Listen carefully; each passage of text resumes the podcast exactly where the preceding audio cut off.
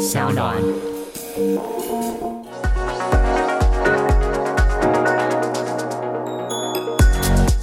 过往我们对于电视上出现的名嘴，其实，嗯，大家不是太有敬意，你知道吧？嗯，我听说过。对，对，但你的出现让大家对名嘴这个身份开始有点改观，然后特别是当你参加了一些呃益益智游戏、益智问答节目的时候，大家有点等一下，这个人到底读了多少书啊？我的老天爷！是是，呃。这这件事情哦，就因为大家都会好奇说，因为我自己有主持一个读书节目，是，对，实际上我是一个书呆子，就是我不是很会跟人往来，嗯，其实我身边比较亲近的朋友都知道，就是我有点避暑，嗯，但但是呢，就是我唯一能够感到自在的是文字。欢迎再度收听《感官一条通》，我是小树，今天来的这一位呢，他的书的读书量。有点太大，他走过的地方也有点太多。我今天显得压力非常非常大，让我们欢迎谢哲青主持人以及听众朋友，大家好，我是哲青。呃，这是谢哲青老师的第十本书吗？有一点尴尬，它可以是第十一本，也可以是第十本。差别在哪里？差别在于，就是我的第一本叫《王者之争》，是写完之后，呃，我后来一直觉得这本书是未完成的作品，所以在它。呃，断版绝版之后，我把它重新再删掉一些东西，再加了两万多字，然后就变成了第十本，就永恒的凝望。所以这两本有点像，又有点不一样。就这两本书有一个孪生双胞胎的感觉。对，就你可以视为两本独立的书，但它又是一个从同一本书展出来的另外一个分体，就对了。嗯，是的。哦，但历年这样下来，比方说，大家对你的印象就是：第一，你知识量很丰富；第二，在你身上有很多旅行的印记，所以很容易觉得哇，你是个旅行作家。但其实不是。对你写了很多艺术史的东西，是，嗯，对。那因为对于一般的台湾的朋友来讲，可能他对我的印象就是旅游作家。可是其实很吊诡的是，其实刚刚树哥有讲，我是没有写过旅游书的。是因为你写的大部分几乎都是艺术史的书。这些书其实，呃，就一般的，如果旅行文学或者是我们讲旅行散文，你的知识含量要比那个稍微要，其实也不是稍微，其实大蛮多。包括哲青老师最新的书叫做《早知道就待在家》，我当时收到书的时候，觉得这是一个应该是一个抒情的散文集吧。哦，后来发现事实不然，里头的知识量大到我有点惊人，而且引经据典到一个程度，我想，哇哦。这个书从开始动念要写到完成，大概花了多久时间？呃，如果动念的话，大概是二零二零年的夏天哦，因为那时候第十本出的时候，然后我在跟皇冠文化的总编还有这些行销朋友讲，就聊到一些旅行的故事。后来他们听到这些故事的时候，就讲说，如果这种事情发生在我身上，早知道我就待在家了。所以就是因为这样子，是，而且因为去年那个时间，身为有旅行印记的你，其实也不方便到处跑嘛，对不对？对呀，但是呢，我很喜欢的方式是阅读，所以阅读对我来讲是另外一个层次的旅行。嗯，在去年的那个状况里头，所以就。干脆把自己过去的阅读也整理成一种像是阅读的旅游文学。嗯，对，因为在二零二零年，我反而有更多的时时间去思考，还有回忆，到底过去的旅行，呃，我发生了什么事，然后对我的意义是什么？光是二零一九年哦，我说二零一九年那一年，我总共出国出去了十一趟。去了古巴，然后去了葡萄牙、法国什么的，但是我没有时间好好整理旅行的记录，嗯，所以这两年的休息对我来讲反而是一种。就是我们在乐曲上面不是有休止符吗？嗯，我们需要换一口气，转换一下强弱，然后才能进行到下一个乐章嘛。嗯，就是这个两年的时间算是意外得来的，然后重新整理过去自己这么忙碌行程里头累积下来的事情。嗯，但这个书里头提到蛮多家的这个部分，应该是过去里头比较少。琢磨这么大篇章，包括跟家人、爸妈的关系，其实过往其实没有那么好，是不是？是因为呃，成长的过程里面，其实我跟我的家人其实是很疏离，尤其是跟我的父亲跟母亲有非常多的冲突。是。那我去年开始动念要写这样子的旅行的时候，实际上所有的旅行到最后都回归到，哎，我回到台湾之后发生了什么事？那结果在书写这本书的时候，进入到后半段，因为我严格来讲，我是今年过完年后开始写，嗯，那一直写到三月二十五的时候，我母亲进了江护病房，嗯，然后在江护病房奋斗了两个月之后，她离开了，嗯，所以刚好是在我书最后面的部分，嗯，然后所以在书的后面，她在语气上面，在故事的转折上面，就变成了就是我旅行很多年，流浪很多年之后回到台湾，然后跟母亲之间的对话，嗯。那他后来就问我，当年他问我最重要的问题就是花那么多时间出门值得吗？当年我没有办法回答这个问题。那我目前能够回答的是我内心的不舍跟遗憾，这是我目前的的回应。这样子是是是，所以到最后妈妈要在离开之前，那个对话看起来关系已经没有你年轻时候的那么紧张了吧？对，那。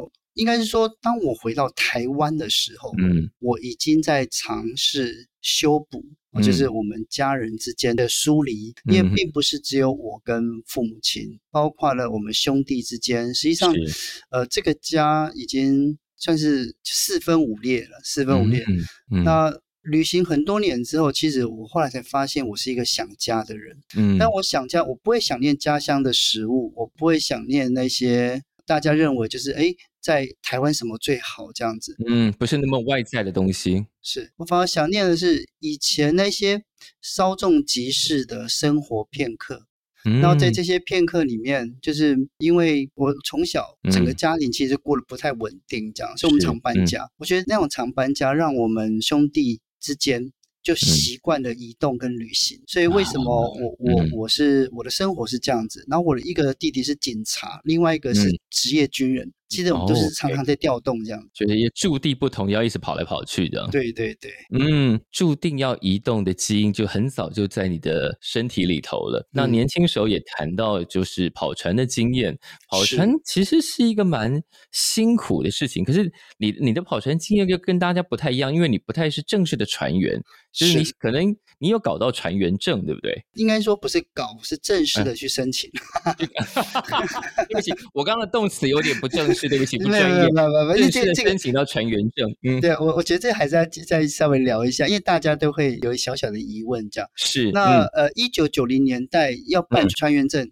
还蛮简单的，我现在是怎么样我不知道。现在好像有很多考试的感觉，是，但以前是这样，以前是你只要呃先拿到公立医院的体检证明，就像我们去考驾照的时候不是吗？体检证明，是，然后拿到体检证明之后，然后到渔会，到渔会去，然后去申请，交三百块就可以申请船员证了。嗯，然后再找愿意收留你的船就可以了。可是通常这样愿意收留了你的船是一般的商船，对不对？对，就是散装货轮。然后，然后就是上去打点零工或干嘛的这样。对，就打零工这样子。这个呃，每到一个地方，比方说他今天运送的点可能有五六个，拿着这种船员证的人是可以到每一个码头都下去鬼混个一两天再回来。应该是大家可能不太熟悉哦，就是船在靠岸的时候，他们是需要申请，而且他要 permission。那例如说，好，我们这艘船，例如说，嗯，我们这艘 stay home 好了，然后 stay home 呢，它开到了新加坡，那新加坡它允许我们九月十五号才上岸。可是呢，我们九月十三号就到了，所以有两天的时间，我们必须在外海等，等到那个日期到了，你才可以进岸，这样。对对对。然后他靠岸的时候，例如说他们卸货跟补货的时间，他可能给你四十八或者是七十二小时。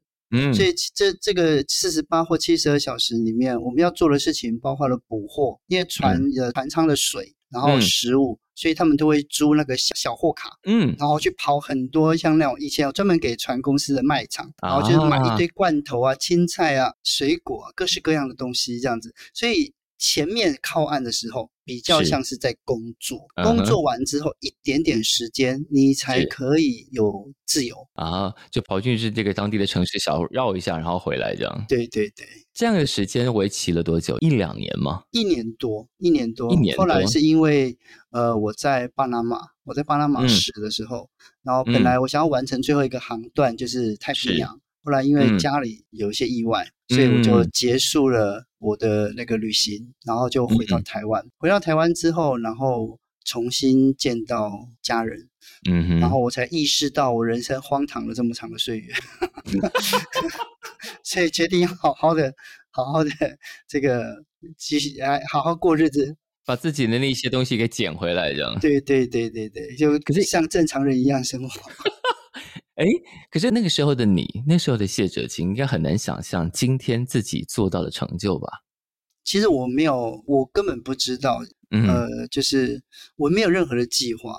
那无论是就是在十多年前因缘际会踏入媒体圈，嗯，然后后来就是被推到人前台上，后来有文字集结。实际上，我第一本书是二零一二年才出，嗯今年所以才才九年前而已嘛。是，所以严格来讲并不久。然后我进到媒体圈的时候，我已经快要四十岁，嗯，所以这一切来的非常的偶然。然后。仿佛就是有什么东西往前推这样子，可是这件事情给大家一点不一样的方向是，呃，过往我们对于电视上出现的名嘴，其实。嗯，大家不是太有敬意，你知道吧？嗯，我听说过。对，但你的出现让大家对名嘴这个身份开始有点改观。然后，特别是当你参加了一些呃，益益智游戏、益智问答节目的时候，大家有点等一下，这个人到底读了多少书啊？我的老天爷！是是，呃，这这件事情哦，就因为大家都会好奇，说，因为我自己有主持一个读书节目，是对，实际上我是一个书呆子。就是我不是很会跟人往来的人，嗯，其实我身边比较亲近的朋友都知道，就是我有点避暑，嗯，但但是呢，就是我唯一能够感到自在的是文字里面，所以就是可以让主持人看一下，这我的我的住处实际上都是看起来是一堆书的，对对对，就是对。这个是五分之一到六分之一子的角落，小角落这样子，能够想象。而且你现在还是坚持每一个礼拜做一个读书的直播，对不对？对对，呃，因为这个做多久了？那个做了六年吧，六七年了，就从脸书第一天有直播开始。天哪，你 做每一周都做，做了六年呢？对呀，对呀。然后再加上自己的广播，再加上自己的读书节目，所以就是呃，都分享这些东西吧。对啊，所以其实大家完全无法怀疑，也不能够考虑说哇，这个人读书很多，就是这个人的读书量真的很大，而且在那些益智酒节目里头是完全可以反映的出来。但有趣的是，这个事情就像你刚刚讲的，说你避俗，就是大家在电视上看到你，或者说之前如果从旅行。导游这个行业认识你的，就想说这样的人怎么会是避暑的人呢？对不对？比方说你在带团的时候，这势必是要把避暑的一个东西给收进来的吧？是，所以呃，你欠缺的东西，嗯，应该说是你的生活、你的生命会给你这一方面的磨练。我我从小，因为我意思说我不是很会讲话，嗯，所以克服你现在超会的啦。其实也不是克服，而是嗯，就是我必须要要要要能够。能够面对，能够面对面对自己的生活，面对自己的工作，这样子。嗯，我喜欢文字，可是用口语表达是另外一个困难。像我我的口齿也好，或者是条理也好，绝对没有像小树那么清，那么清，那么有条理，那么清新这样子。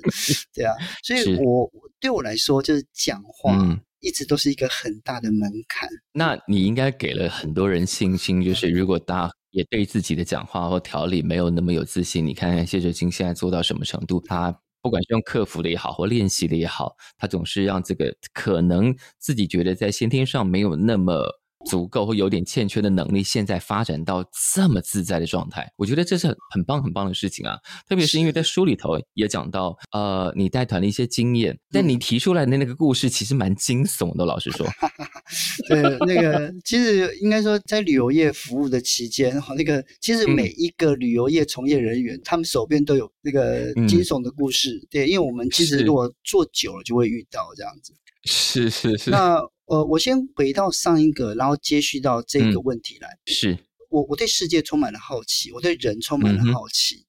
那对于就是我们是一般中产阶级，甚至于是中下阶级来讲，其实我们没有这么大的家庭资本能够支持我们到国外去，无论是旅行或者其他目的也好。那唯一的方式。是奉献自己的青春，对不对？这很简单啊，就等价交换。对对对，那你才有机会去看。因为其实你到国外去，你还是在工作，可是你有，你还是有那么一些空隙，可以让你去感受。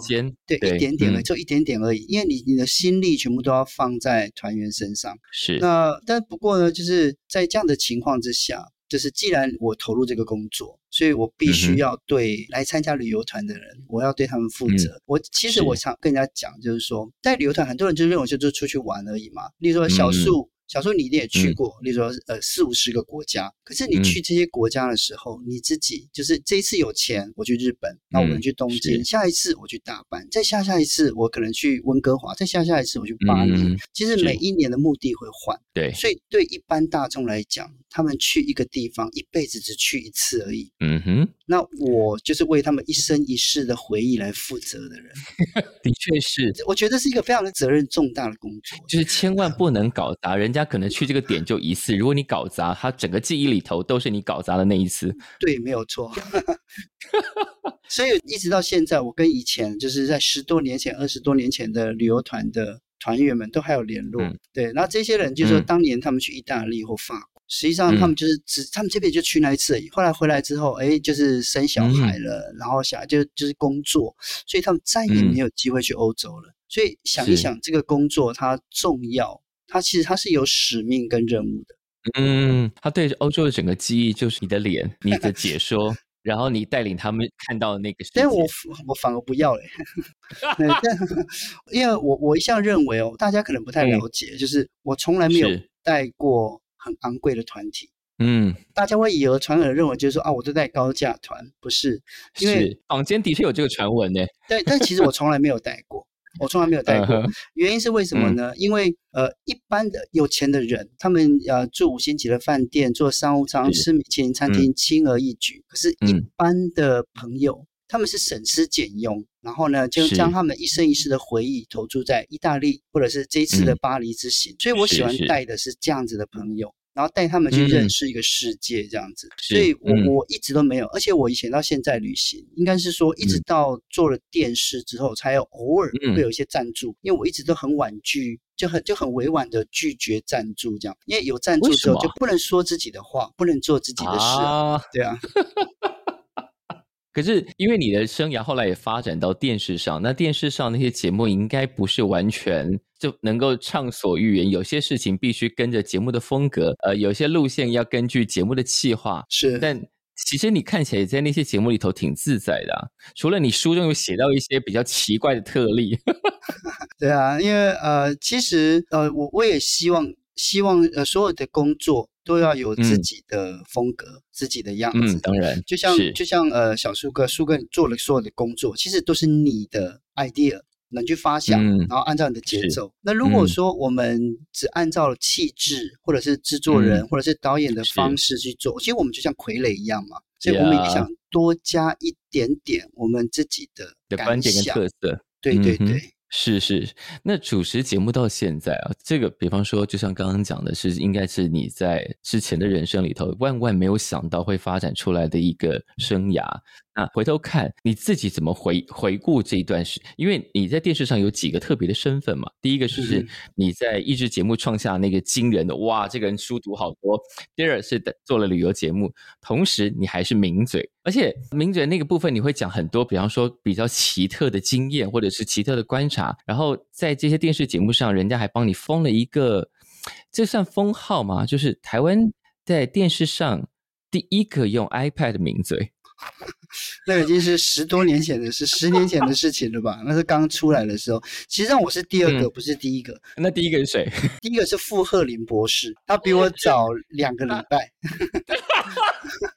大家这里有在计较这件事情？不是，不是计较，是因为我不是第一，就不是第一，就是这么简单。我没有计较，所以我我反而要离切，因为要把这个要应该要给傅鹤林博士才对啊，对啊，对对，那个 credit 要放在他身上，这样。对对对，不是我身上，那不是我。而且大家也都会忍忍不住要学保洁讲说哲青你怎么看这样？嗯哼，对，因为这句话怎么来的，可能很多朋友不知道。就是以前在录影的时候，例如说，哎，我们今天来讲金曲奖哦，这树哥非常熟，这样我们就讲我们就讲金曲奖。然后讲讲讲讲到一半的时候，就是例如说，哎，时间还有剩五分钟，嗯，然后五分钟他其实就在脚本以外这样子，啊然后不知道怎么办。啊，就后来就讲说，哎，接下来例例如说刚才有提到一个意外的东西，例如说呃第几届金曲奖，哎，例如说呃，例如说发生过什么事情？发生什么事情？哎，那一届，哎，小树哥你知道吗？说我知道。好，啊，这段就给接话了。对，那像他作画的时候，他就讲讲，哎，这个小树你怎么说？他这句话是这样子来的。这句话是这样子来的，对，后来就变成节目中的招牌之一啊。对，而且变还变 Siri 有一段有一段时间的那个 的那个的那个回答，对。对，所以你在电视史上刻下了就是非常属于谢哲青的印记。其实这件事怪的，我觉得蛮有特色。我觉得一个人的人生当中，特别是他的职业生涯里头，因为我们在做的事情，可能有也有很多别人在做。但你能够留下属于非常专属于你的印记，这件事情是很了不起的。无论是他是刻意营造，或者是意外产生，就是无无心插柳的这种事情，总之那个东西都是属于你，会让你在后来的发展更有特色吧。就是大家想到那个时候说啊，那就是谢哲青，而且那个东西会留在你身上。然后回头看你写的这个书啊，我们要讲，就是我们刚一开始就说这个书。乍看像是一个散文，它的确也是，但里头知识含量怎么会引经据典到这个程度？我真的非常觉得有意思。除了我们刚刚讲，比方说，好讲到带团的事情，带团的那个经历很惊悚，可是你在讲这些故事的时候，同时会带到你大量阅读的那些各国的小说，然后把那些情境、那些比喻连接在你生活经验里头一起写。这个书写感觉是很耗神的。呃，是很是，其实是蛮花精神的，没有错。嗯，但是它比较像是我平常在想事情的时候的样子。哦，因为因为你的思路就是这样跑的。因为我一开始就讲过我是书呆子嘛，所以我例例如说生活中发生什么事情的时候，嗯，实际上我就是人家不是说不要往心里去吗？我是往心里去的人，而且还往心里很深的里面去，这样 其实没有那么深啊，因为那些书就在就在房间里面而已，对啊，所以我就是听到这些事情的时候，我就会想，就啊，那个我好像在什么书看过这件事情这样子。对，所以每发生一件事情，你就在比对你的阅读经验啊。对，哦，这个让我想到什么？哦，对，哦，对，然后哇，那你平你现在的阅读量应该，因为你你要主持节目，然后还要主持书的直播，嗯哼，一个礼拜你大概要看到多少书？三十本？嗯，三十本是，如果说我一个我一个礼拜会接触到二十本书左右，是二十本。那二十本里面，实际上有一些书是很快就可以看完。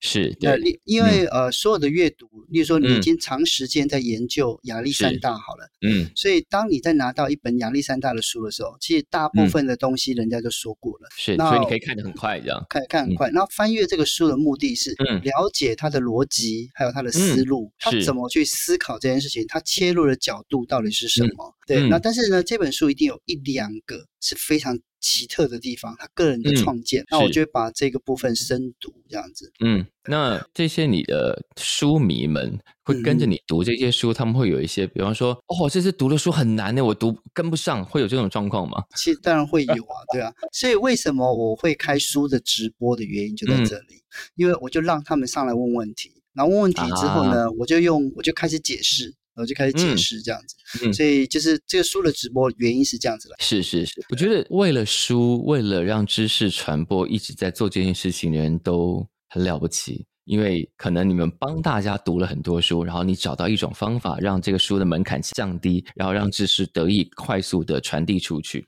嗯，那那书里头也提到很多有趣的事情啊，特别是做旅行行业的人，一定常常会被问到说：“那你去了那么多国家，你带回了什么纪念品回来？”嗯，你讲的例子真的超级有趣。你讲了几个例子，一个是身上的疤痕，对，我想哇，有人把这个当成纪念品在记录的。OK。是你在看那个电影，或者是有些影集就有讲嘛，说这个疤痕是男人的勋章嘛。你本身有在收集这件事情的，对，我没有收集，但是它就发生了。对，那我可能体质不太好，就很容易留下一些疤这样子。因为你碰到那些会留疤的那些状况，也都哇哦，就是你的那些经历已经是一个电影等级的故事啦。其实我觉得还好呢。为什么会这样讲呢？因为其实我我们在旅途中遇到世界各地的旅行者，我们碰过很多不同年龄层。像我那时候在，例如说在印度，我有碰过那种从一九六零年代、七零年代就出来旅行流浪的人，后来就住在那个地方，或者是他继续在旅行跟流浪这样子，一直没有回到家这样，一直没有回到家这样。他们的故事才离奇耶，而且他们都有碰到那种，就是例如说像写阿富汗，阿富汗大家可能不知道阿。犯的首都喀布尔，在很长一段时间，它是那个迷患者的天堂，一直到苏联入侵阿富汗之后，哦，所以我那个时候迷患者的天堂，哎，就是无论是音乐啊，还是吃的东西啊，服内服跟外用就对了。好，听得懂就听懂了，对对对，所以那那时候我在我在我在印度的歌雅听那一群人在讲这个故事的时候，那仿佛是另外一个世界，你知道吗？听他们讲另外一个次元的东西，是是是是，所以呃，只要你你是旅行的心态，因为我在二零二一年的新书里面，这本书听起来好像是说要待在家嘛，对不对？嗯啊，但是我用很多有点惊悚的故事跟大家来分享的是，如果这些事情都发生了。你还会热爱旅行吗？是。如果有人跟树哥讲说，我跟你讲，印度治安不好，然后呢，这个扒手很多，然后人很容易被骗，然后卫生条件很差，然后如果说好条件好一点的地方，那个非常非常的贵，交通又不方便，那树哥你会怎么想？对，你还去不去？对，一般人会把这种当做是挑战书，或者是拒绝拒绝的的一个一个一个讯息。可是对我来讲，他这样子的讲法是邀请函，就我的国家是这样子。你想不想来？嗯，对对对，所以我想写的是这个。是因为我们一般现在面对的那种套装行程，当然都是让旅客很爽的那一种嘛。就你过得舒舒服服、安安全全的，你付了一笔钱，我们就是不让让你去绕一圈，然后光鲜亮丽的继续回来继续生活。但对于真正有冒险精神的的旅行家来说，你越是这样讲，我就越想去，我就想看看到底会发生什么事，而且发生在我身上的时候，我要怎么回应他。嗯，所以里头。这些书除了我刚刚讲的那个书里头引经据典之外，举出来的例子都有点吓人。然后你碰到的客人，他们想要带去的生命故事也都有种哇，我的老天，竟然是这一种。对，其实我已经写的非常的含蓄了。例如说，想要在日本性殉情的这对男女，或者是其实我我那时候在俄罗斯碰到的是抢劫，但是其实在在我写我因为我下笔比较轻一点，我不希望他让人家觉得就是说对你很神勇。那是那是因为我年少无知，知道所以我做了很多。就是我现在看起来，就是说我当年怎么会这么做？这本书哈，你说早知道就待在家，它对我来讲更像是一本忏悔录，你知道吗？就是没有做功课出门的下场就是这样，真的就是这样子，对啊，对，特别是像换钱这件事，你看苗头不对就赶快跑了，不要硬要换。对啊，而且因为那个那个时候是一九九零年代，实际上那时候苏联解体没有多少年，然后国家实际上非常的乱。嗯，哦，对，但是应该说，当时去那个地方旅行，其实是非常经济实惠的，因为很便宜。然后我是从西伯利亚铁路一路过去嘛，所以当然了就到了，而且呃到了那边之后，我我就开始回想我以前听的音乐，我看的小说，哎，是这块土地孕育出来的。其实我是兴奋，你知道嗯，或许是这种兴奋冲昏了头，就让我没有看到危险跟意外，就是让你的戒心降得很低，因为你那个地方对你来说，因为你用了四个字是朝思暮想。对，真的是。结果就嗯，那小树哥，你有朝思暮想的地方吗？有啊，我朝思暮想啊，就是我们刚好在前几年，我我的人生其实没有真的去过那么多地方了，但是我去了葡萄牙之后，觉得哇，怎么这个这个国家零死角哎，怎么看都漂亮。然后除除了他们那个坡，就是那个地方到处都是坡，然后拖着行李走就觉得要人命这样。但除此之外，我都觉得这个地方怎么这么令人开心啊！当然去的之前，就像你刚刚讲的，因为大家讲到这些国家的时候，都会说要小心哦，这个地方小偷很多，然后扒手很多，有人围上来的时候你要立刻跑。我们的确也都有遇到，但是因为你知道警告已经听到耳朵都要烂掉，所以那个防心很重。对，但我有时候想说。在这防心这么重的状况下去玩是对的吗？所以这这这就是呃，旅行者跟观光客，还有跟当地居民的一个心态上最大的差别。是是。我我到一个异国他乡的时候，我尝试过当地人的生活，用当地人的思维去。去思考，那当然就是像有时候你去的时候，你也我怎么看都是外国人嘛，所以所以我我平常穿的跟出国穿的其实是没有差太多，所以我我是我是非常非常的不能讲轻松了，嗯，就是就是尽量跟当地一样。那如果当地有当地的服饰，我就会穿当地的服饰，对，那就尽量跟当地在一起，嗯。然后想要融入那个状况里头，嗯，对，因为我我其实一直在做一件事情，是隐形，就是把自己隐藏在人群里面嘛，对吧？那这个观念对我来讲是非常的重要，因为我从小到大，我的父母亲就跟我讲说：“泽清，你不要引人注目，不要想出人头地。”你就好好的平安的生活。你知道我小时候我不能理解这句话对我的意思是什么？是是，一般的父母亲会期许自己的孩子成龙成凤吗？是是。可是他从哦，在我小时候一直到十几年前，他其实一直这样告诫我说：你不要强出头，然后你不要试着引人注目，把自己隐藏在人群里面，然后平安的过日子就好了。然后我记得那时候我刚上电视的时候，我父亲就一直摇头。说我讲的话你就是不听，他们是不是很担心你发生一些不好的事情？这样？嗯，因为就他们的观点来讲，我认为父母亲在就某个程度上是了解孩子的。嗯，那其实小叔哥，你看我的旅行，你也知道，其实我是有点天真的人。嗯，我是我是很天真的，这样就怕我出事，这样天真的人就会说错话、做错事嘛。对啊，虽然是无心之过，可能会为自己带来池鱼之殃，这样子。对对对。对啊，但你现在经历过这么多事情，就算那个天真的心态仍然保留，但你应该也学会了很多明哲保身的方法。嗯，但是这种明哲保身，有时候，因为我常常在思考这件事情，就是说，呃，我在书里面其实有写一个章节，就是年少的时候，我们渴望世界的认同，然后我们我们在生活里面，哎，是谁？就是哎，这个是谁？这是谁？这样。觉得自己很威风，很有面子。是是是。可是反而，呃，我们年龄踏过一个又一个里程碑的时候，我们想象的是年少的时候什么都没有。我记得凯鲁亚克他他有本书叫《在路上》嘛。对，On the Road。对对，On the Road 最有名的一句话就是因为我很贫穷，所以我自由。嗯，对。那我觉得当年我我后来想想，真的，我们虽然什么都没有，但是我们很自由。对啊。那这只是说一般的年轻朋友。当他拿到这么大的自由时候，他不知道怎么办，他就是就是有点像是就是就虚度了。嗯那对于很多的朋友，他们都忽略了一件事情，就其实我们生活在人类历史上最富裕、机会也最多的年代。是那或许我们的父母亲没有办法给我们，但是我们可以自己去去找。嗯，所以应该是说，从我慢慢慢慢慢慢，我对世界充满好奇之后，嗯，我知道。我想要的一切，然后我想看到的、想听到的、想去感受的，只有靠自己去争取。所以我花很多时间工作。其实大家都忽略我工作的那一面。我我花很多时间工作、存钱，对啊。其实我看得出来，因为你这样算起来，从比方说，从你以前在做旅行业，到现在电视行业，然后书的直播，然后节目等等的，这样加起来，可以算出来你一个月的工作量非常惊人啊。对呀，而且再加上以前打零工这样，对对对，然后加上加上现在还开拓另外一个新的方向是投资这件事情。我想说，等一下你你你一个礼拜的时间是不是跟大家不太一样啊？你长度有多三个小时还是多五个小时这一种吗？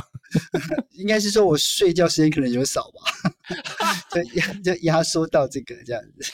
对，投资这件事情我也觉得蛮妙，就是呃。这个是从哪个时刻开始发展出来的？其实应该是这样，其实大家都有理财跟投资的行为在。我们从小大就父母亲叫我们要存钱嘛，对不对？这是投资的第一步。对，就是理财要先学会理，对，整理嘛，对不对？那就像说你要建水库，你要知道说在哪里。开源跟节流，然后水库要设在哪里？对，呃，水库的水位储满之后，你要做什么？这就是投资嘛，对吧？对，就投资。那我钱就是，其实大家都大家可能忘记了，我我刚开始上电视的时候，我常常到财经台去讲经济的历史跟货币的历史。嗯，我因为我收集纸钞收集了非常多，是是是是，所以你就是关于钱的故事，我倒是还算了解。那我以前都不敢跟人家讲这件事情，我常跟人家讲我是中南部中下阶级中低收入的孩子。然后你你又喜欢收集钱，你你不觉得有点羞耻的感觉吗？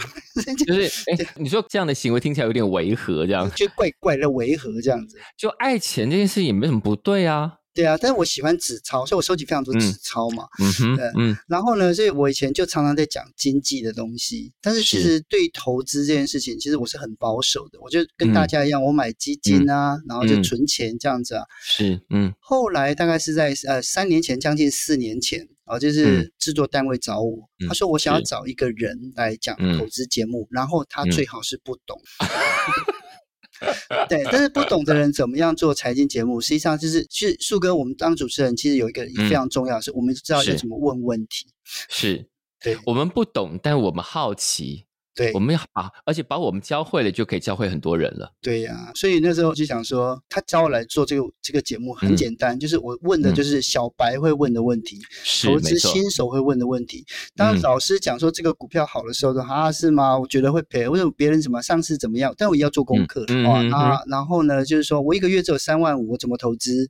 就这么简单，我我的灯火水电一般的开销就已经花掉我两万五了，啊，剩下一万块我自己还要吃喝拉撒，对，那怎么办？嗯，对，那这个节目的开头是非常的日常，而且非常的庶民，是。那也因为这样子，他就慢慢慢慢就受到大家的注意跟喜爱，这样，因为他看起来就不是打高空的投资嘛，很多讲了很多。天花乱坠，对一般来说就是这看起来就跟我没有关系。是你刚刚那个切入点，大家就会觉得，哎哎，差不多，我们状况差不多，那你可以做，我也许也可以跟着做。是，所以我常常老师在讲的时候，我就讲说，我不好意思，我听不懂，你可以再再解释一次。我真的会这样讲，节目上都有录出。是是。老师你讲这个很很像很深奥，但是我真的听不太明白，对吧？嗯，因为对我来说，我不知道就是不知道，我不会，因为你嗯嗯嗯也是过了嘛，对不对？是但是重点是，当我们回答问说，你我真的知道这件事情吗？自己想想，我不知道。如果我真的不知道，我没有办法帮观众问问题。是，对。所以你作为一个跟理财的那个鸿沟里头，是一个很好的桥梁，帮助大家理解。因为你问了我大家都会想要问的问题，所以一路下来，就在你的你的生涯持续的开展当中，而且你也持续在读书。哎，读书对很多人来说可能是压力，就啊要看这么多书。可是读书对于像这样像你这样的工作者来说，实说是一个最好的投资。那些投资都纷纷达到很好的转化，转化在你各式各样，特别是你的书写跟节目上。嗯，呃，我我记得米兰昆德拉有一本书叫《生活在他方》嘛，嗯，那这本这本书它的最重要的标题就是真正的生活总在远方，嗯，那我相信树哥你你的远方是透过音乐跟文字、影像、电影嘛，对不对？然后将你拉到不同的时空去感受，是。那。对我来讲，就是文字。文字从我在我刚开始认识字的时候，其实那时候我看书很吃力。但是呢，一路我最忠诚的朋友，或者我跟他这个关系是最紧密的。是。那然后呢，我在这我在文字里面，我觉得很自在。嗯，尤其是现在有什么行业比我更好的？就是人家付钱请我看书，然后再告诉他们说这书里面在写什么。是啊，我觉得这是一件愉快的事情。而且如果你大家看了哲青老师的新书，就早知道就待在家。就是我刚刚得到你那这么多年你对自己对家的一些重新检视之外，刚刚讲到那个尹京剧的那个各各个。重要小说后面应该可以列个呃购物清单，就是你没有看过这些小说吗？这些小说都蛮重要的，在各种不同情境里头都蛮重要，大家可以试着一本一本一本把它买回家慢慢看。是，也还有另外一个很好的地方叫图书馆了。嗯，对，也是，也是，也是，或者是二手书的网站这样子。而且你的书也都有电子书，所以大家也更这样流通起来或阅读起来也更方便。但讲到书啊，这个书里头，我们刚刚也稍微提到一些你讲的都是重点，比方说之前跑船的经历啊，然后带团的故事啊。还有纪念品什么什么好，但是做旅行业的人，曾经做过旅行业的人，大概免不了也都会被问到的这个问题，就是遇鬼。然后你在书里头也写了，但你你的遇鬼啊，这个应该也是你有所没有写的那么恐怖，因为这看起来已经够恐怖了。因为呃，年年轻人很喜欢讲脑补嘛，对不对？就是我们自己自己的想象力会把它填补完嘛。是是，所以所以我我不想要写的很白。那我为什么我我写这篇的原因，是因为在这一篇里面，我用了另外一个经典的文本，也就是《壁炉冤孽》。嗯，《壁炉冤孽》从头到尾都没有讲那个出来的东西是什么啊。但是呢，对，那其实我我我吓坏了好吗？对，但是反过回来看的话，就是其实我不知道我遇到了什么，我不能讲的是那个那个东西，我没有办法断定它，因为我从头到尾。我虽然是清醒的，我没有睁开眼睛，嗯哼，没有睁开眼睛，所以我不知道那一只手是什么。但是它搭在我身上的感受非常那个冰凉的手感，对，那个不是做梦，而且它是有重量的，它是真正的这样子。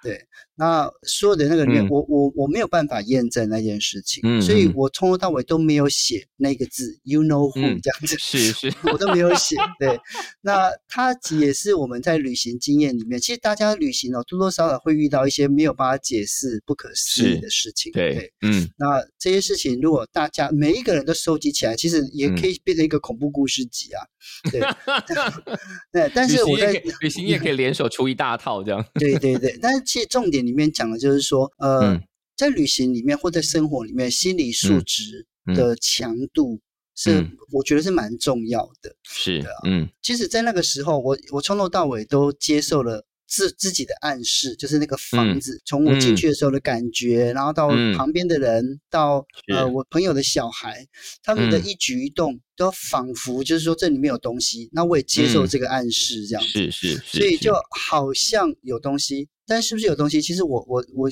过了这么多年，我没有办法去验证它。嗯，然后给读者自己去思考。对，就是留下一个故事。好，那在很多年前，应该是在书里头写到，就是你，因为你是高雄人，然后小时候很喜欢搭摩天轮。对。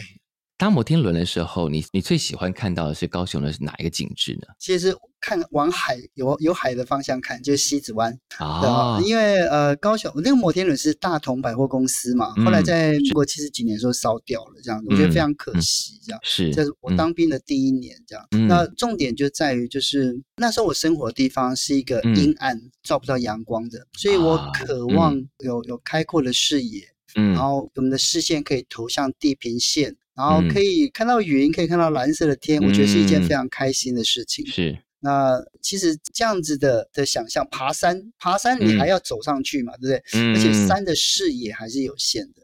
那摩天轮是一个非常方便，而且它又带有一种童趣跟奇幻色彩的机械装置。嗯。啊，所以我以前很喜欢。那除了摩天轮之外，其实我我我还没有那么常去游乐园，所以我对游乐设施并不了解，知道你只是向往这个摩天轮可以给你的一个更宽阔的视野而已。对对对，嗯，那个时候因为还很想要离开原有的环境，想要去看更大的世界。但现在在这个心境里头，在这个书里头，你要重新回来，这个整理自己的过往的历史也好，整理自己这么多年看的这些事情，在自己身上累积下什么东西，这样，所以变成了这本书，就早知道待在家。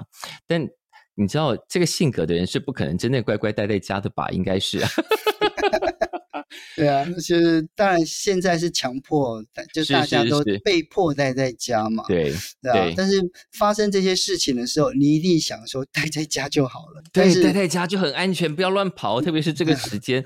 但如果解封之后，嗯哼，虽然我们不知道解封到底要多久，因为。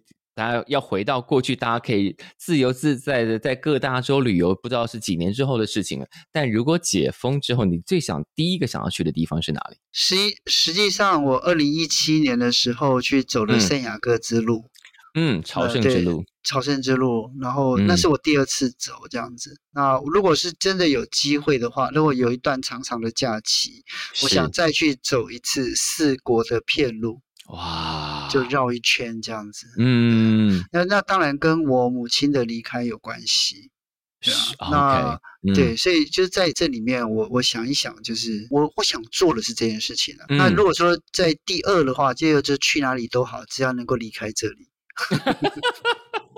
而且而且解封之后，因为你本来身上有一些观光代言的任务嘛，也都要在解封之后一一完成才行。那个应该是说要重新签约了，对啊，要签完约之后才知道要不要继续嘛。